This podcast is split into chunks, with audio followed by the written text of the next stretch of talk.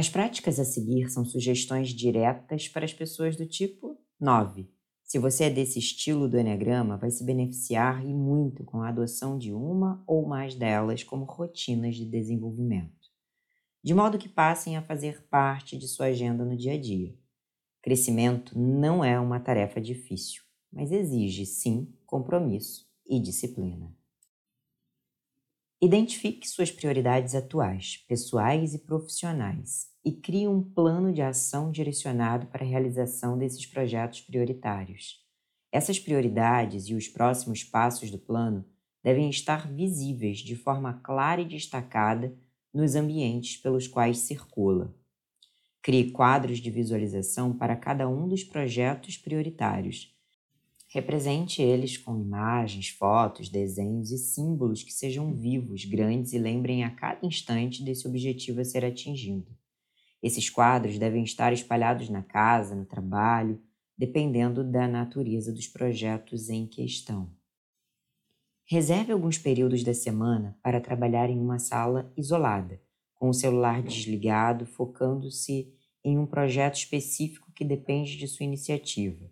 Esses momentos devem ser agendados como reuniões e, como tais, seguidos à risca, fazendo parte de sua grade semanal. A sugestão é de pelo menos dois meio períodos por semana para dedicar-se a prioridades e atividades importantes, mas não urgentes. Contrate um coach para sua vida ou sua carreira, a fim de lhe dar suporte para resgatar, assumir e realizar seus projetos próprios Escolha um coach ou um bom terapeuta com uma formação nesta área específica, capaz de trabalhar também com dinâmicas de energias corporais e emocionais, e não apenas com raciocínio lógico.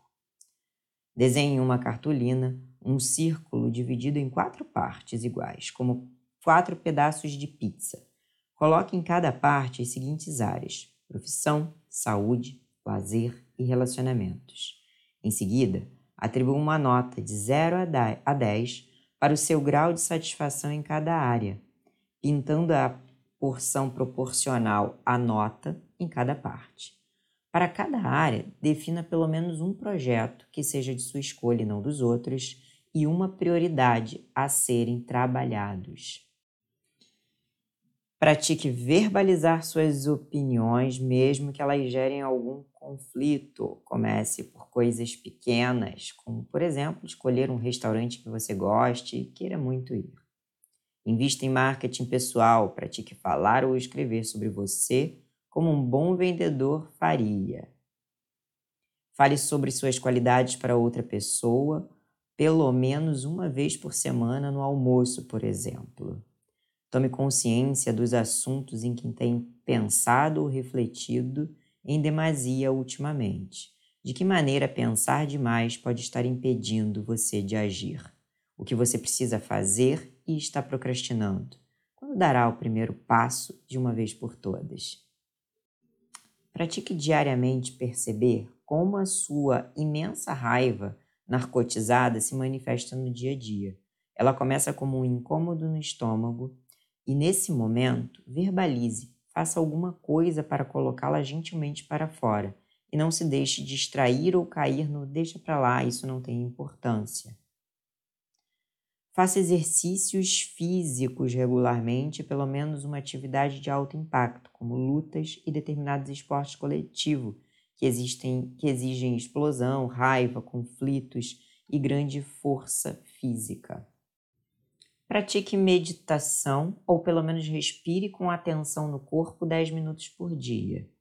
Pratique respirar na barriga e usá-la como centro da sua energia.